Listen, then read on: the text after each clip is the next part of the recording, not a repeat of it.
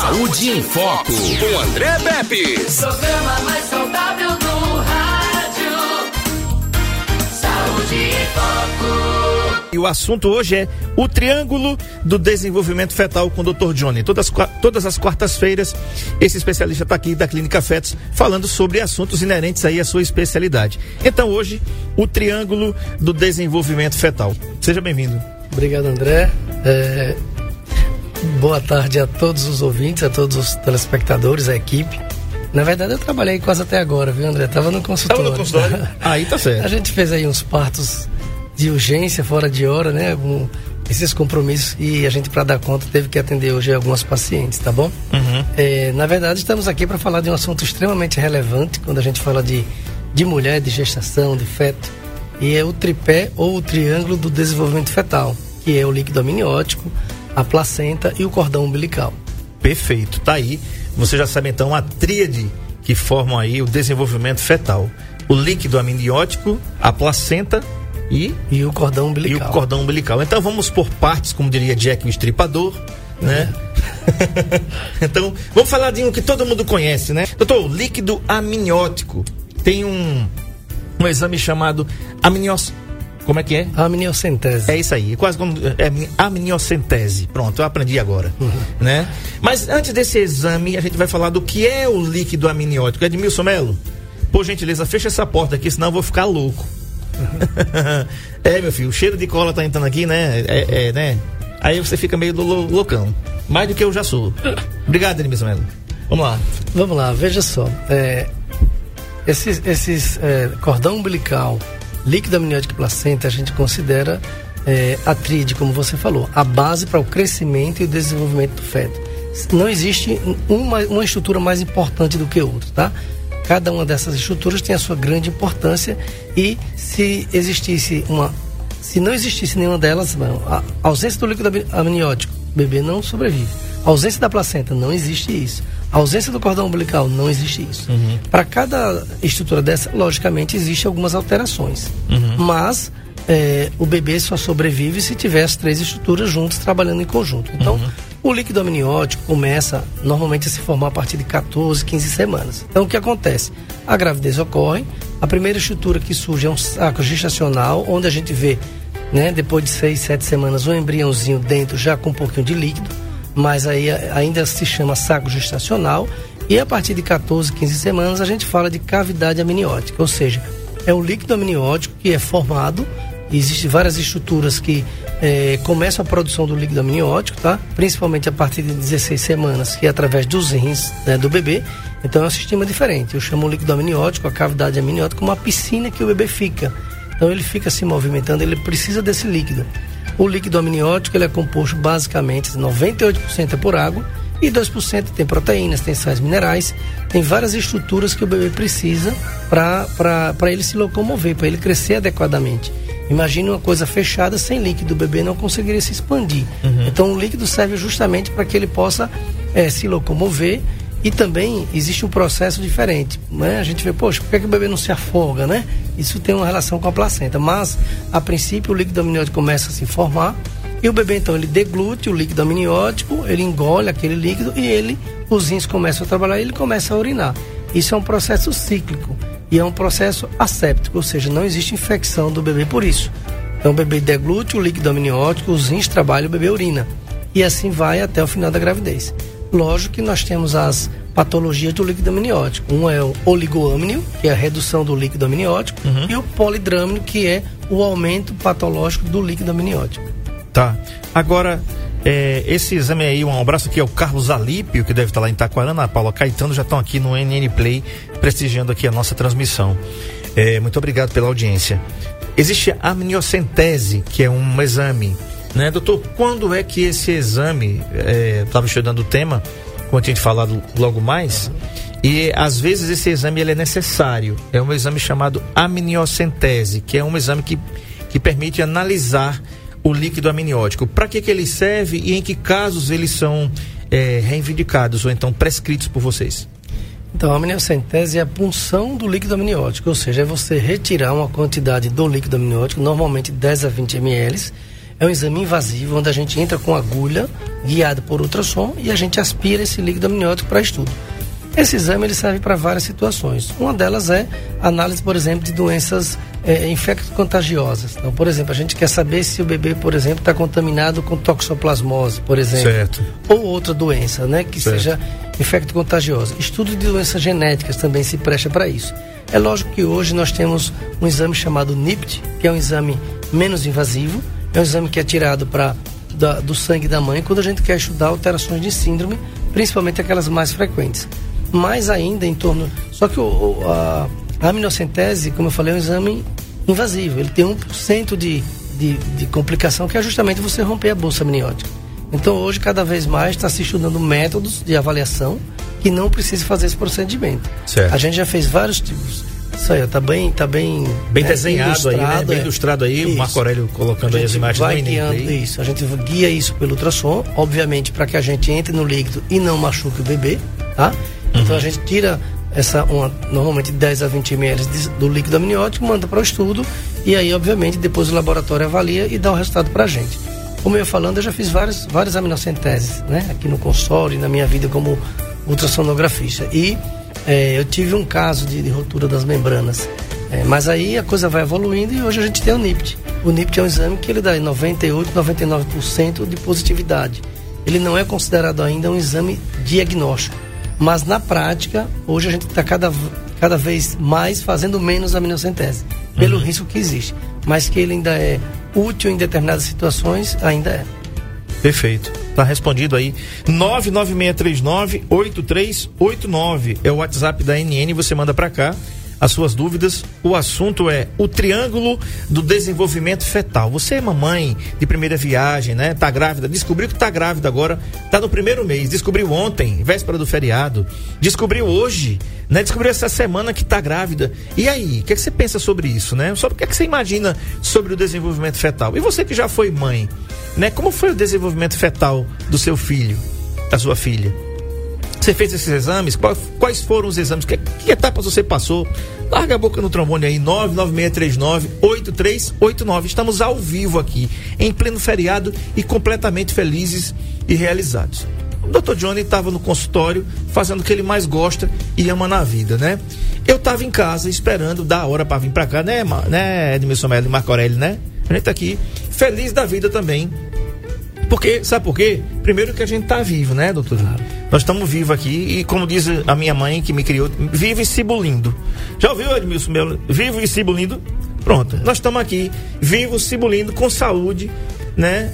Se cuidando, tendo todos os cuidados necessários pra gente não pegar de novo esse negócio que tá aí, rodando aí. Se pegar, os sintomas serão leves, mas se cuide, não, não baixe a guarda. É só um adendo pra gente voltar ao nosso assunto aqui. Vamos lá. Outro Outro, outra base do desenvolvimento fetal é a placenta. A gente ouve muito falar.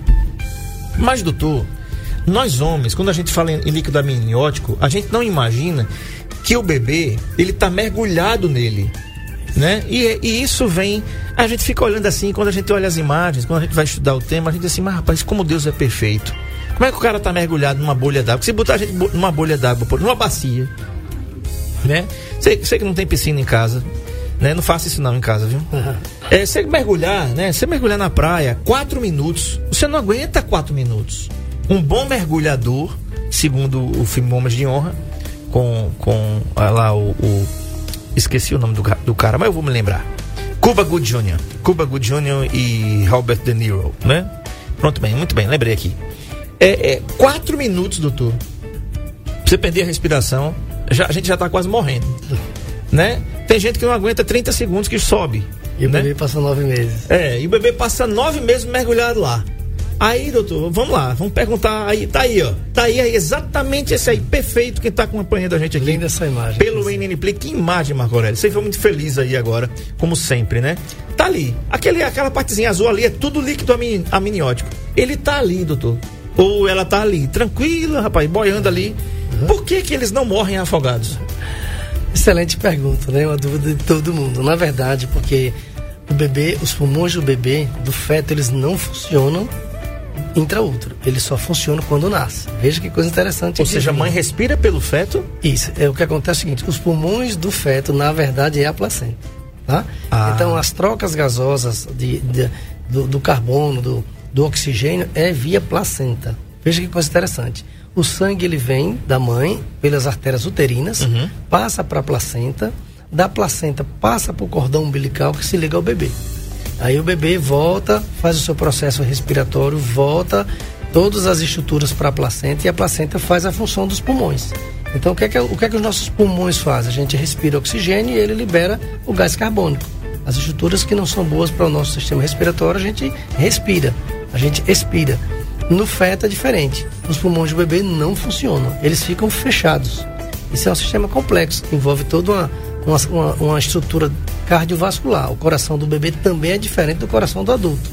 Então, tudo isso para quê? Para que os pulmões do bebê, se eles funcionassem dentro do útero, ex- existia um afogamento, que ia entrar líquido. Então, Olha aí. Outra então, imagem linda Então, aí. como é que funciona isso? Como os pulmões do bebê, eles existem do ponto de vista estrutural, mas não funcional, eles não funcionam. O bebê, pode acreditar, os pulmões do bebê começam quando ele dá o primeiro choro. Quando ele sai da barriga, ele dá o primeiro choro, os pulmões começam a funcionar ali. Então, os pulmões do bebê são a placenta, tá? Então, a placenta é um órgão, por isso que a placenta é um órgão vital do bebê. Como eu falei, sem placenta não existiria, não existe gravidez, gestação, porque a placenta tem várias funções, logicamente, mas uma delas é justamente ser os pulmões do bebê. Tá. Por isso que ele não se afoga, porque não é o, pulmão do bebê que trabalha, e sim a placenta. Ótima explicação, tá aí, gente. Coisa que eu não sabia, né? E com certeza você que tá em casa também não sabia de jeito nenhum. Então os pulmões do bebê só funcionam quando ele nasce. Que coisa interessante, como Deus é perfeito. E ainda tem gente que não acredita em Deus. É incrível. Por isso que uma das frases que eu sempre uso é isso: a gestação é uma dádiva divina.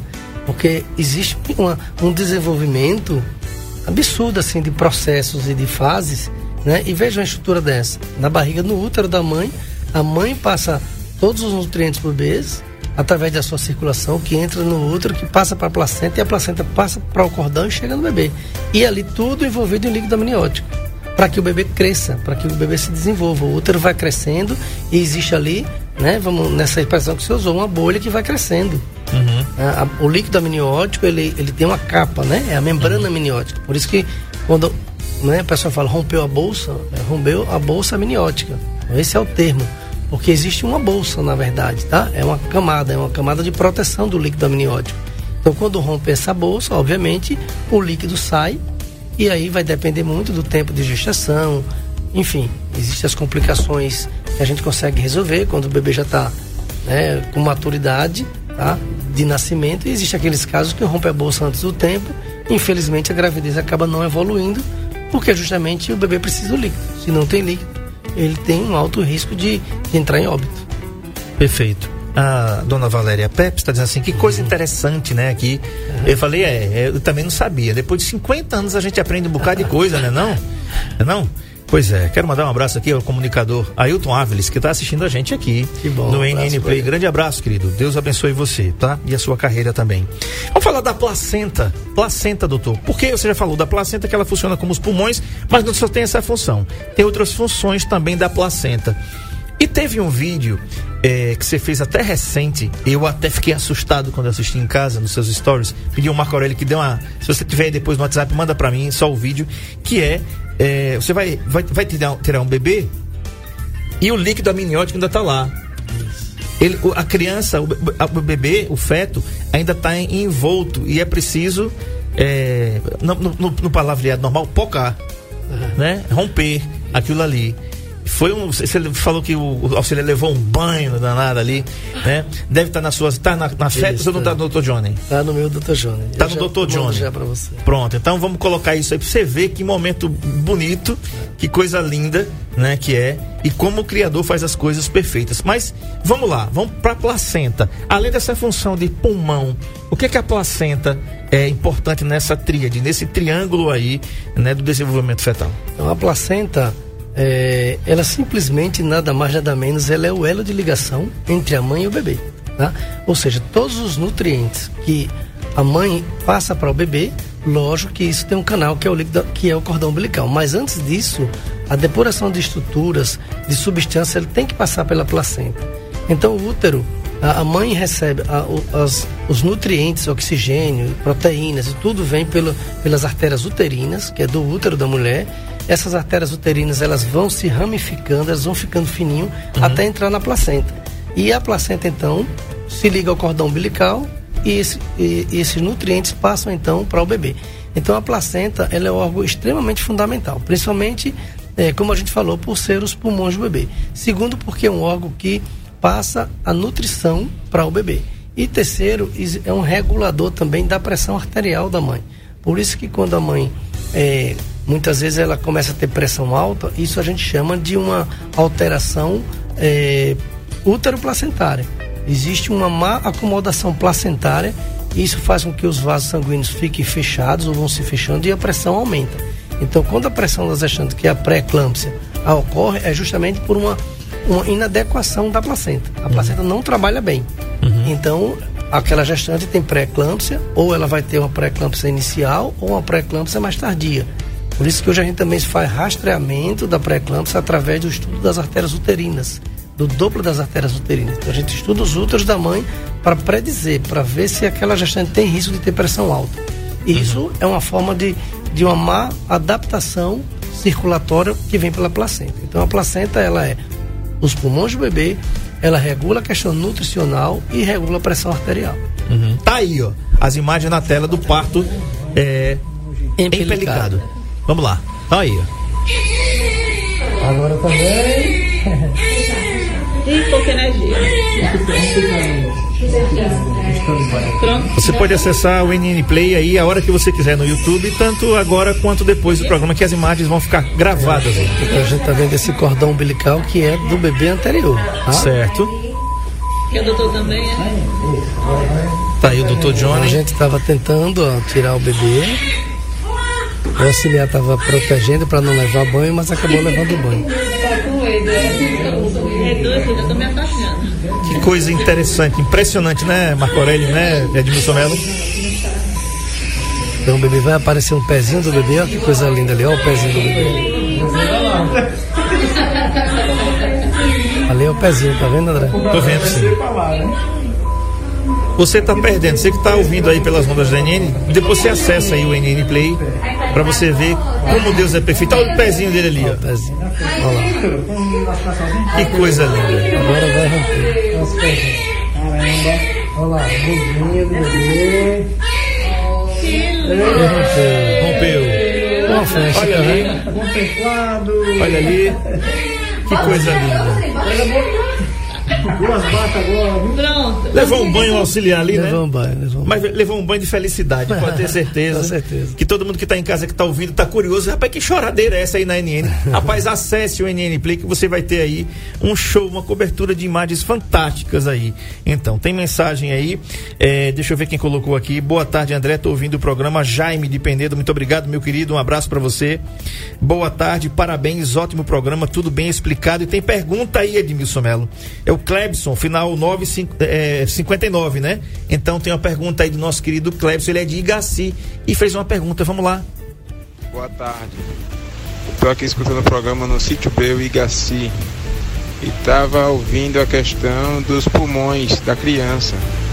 Me responda uma coisa, quer dizer que quando nasce, que o médico dá a palmadinha para chorar, aquelas coisas, é para acionar os pulmões, é? Essa dúvida eu fiquei meio assim, sem saber.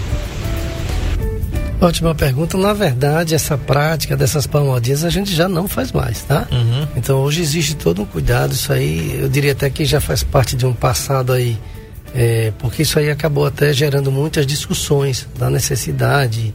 Enfim, isso não se faz mais, né? Uhum. Os pulmões eles trabalham na hora que nasce, tá? Então você tirou o bebê, ele começa a chorar, a partir daí os pulmões começam a trabalhar. A partir, depois disso a gente, obviamente, faz a a gente corta o, o cordão umbilical, mas é, a atividade pulmonar do, do, do recém-nascido é na hora que ele chora, ele começa a chorar. E não é preciso bater, né, dar aquelas palmadinhas no bumbum do bebê para que isso aconteça. É um processo natural, espontâneo, e não precisa fazer isso. A gente não faz mais isso. A gente, a gente dá uma massagenzinha, limpa o bebê, dá uma massagenzinha no pulmão, de baixo para cima, tá? Para que ele possa, a partir daí, ter o estímulo e comece a chorar. Mas não há mais essa, essa prática de se fazer isso. Ok. Doutor, é, a gente viu ali, agora a gente vai falar do cordão umbilical, e foi muito legal a gente ter passado esse vídeo, porque é, olha só como, como o Saúde em Foco é legal, é bacana, para que eu possa aprender, você que está em casa possa aprender também.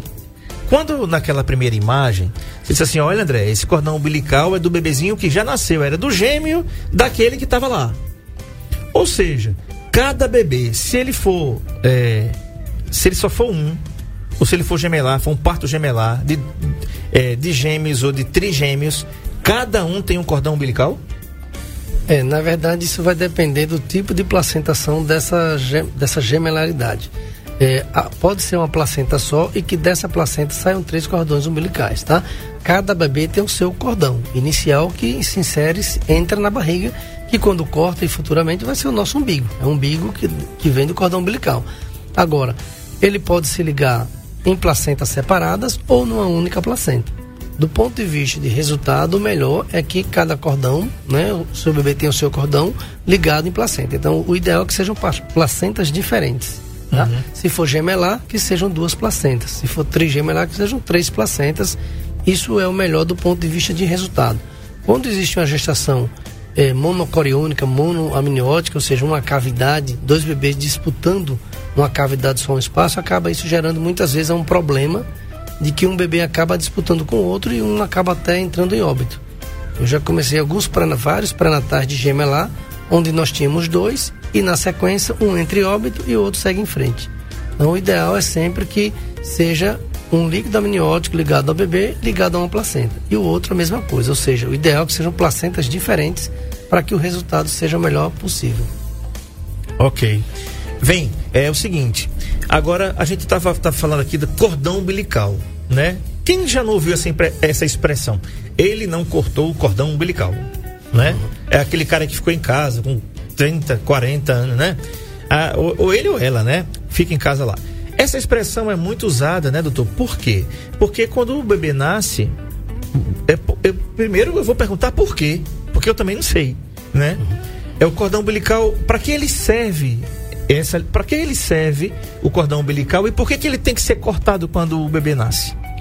Então, o cordão umbilical ele é o elo de ligação entre o bebê e a placenta. Então, o sangue chega na placenta pelo útero e ali vai ter oxigênio, vai ter todos os nutrientes que vêm da mãe. Então, esses nutrientes chegam na placenta, da placenta vai para o bebê através do cordão umbilical, tanto oxigenação quanto nutrientes. Então, o bebê começa a crescer, ele vai se desenvolver por essa normalidade tanto do líquido quanto da placenta quanto do cordão umbilical.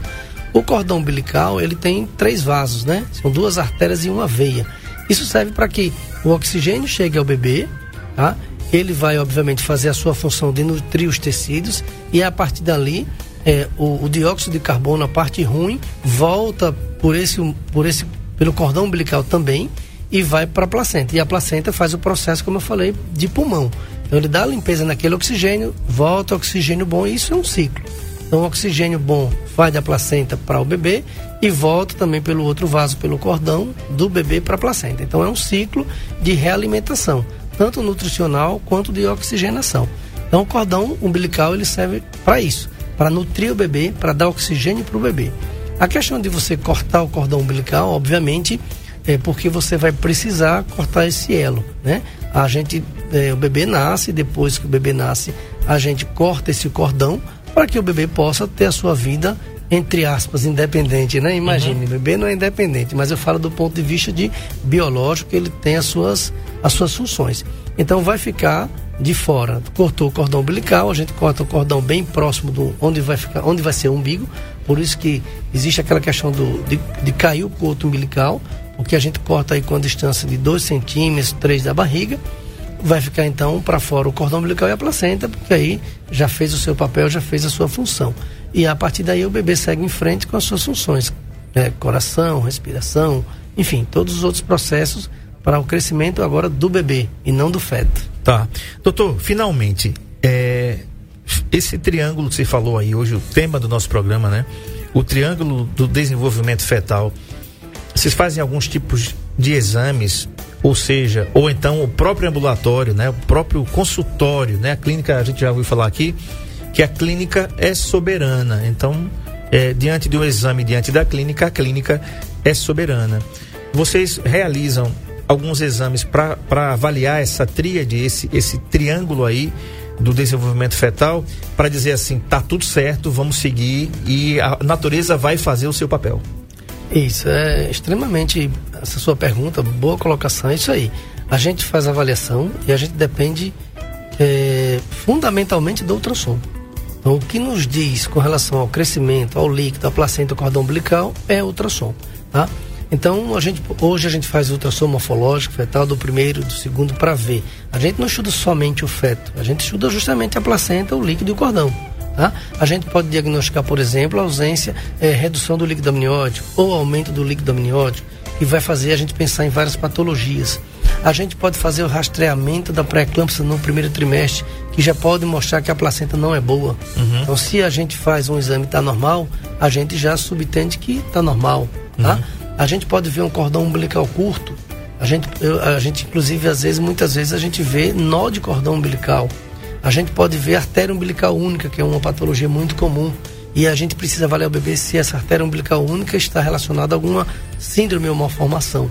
Então, existe um contexto. Quando a gente vai fazer um ultrassom, o ultrassom obstétrico não se limita ao feto, não se limita ao bebê.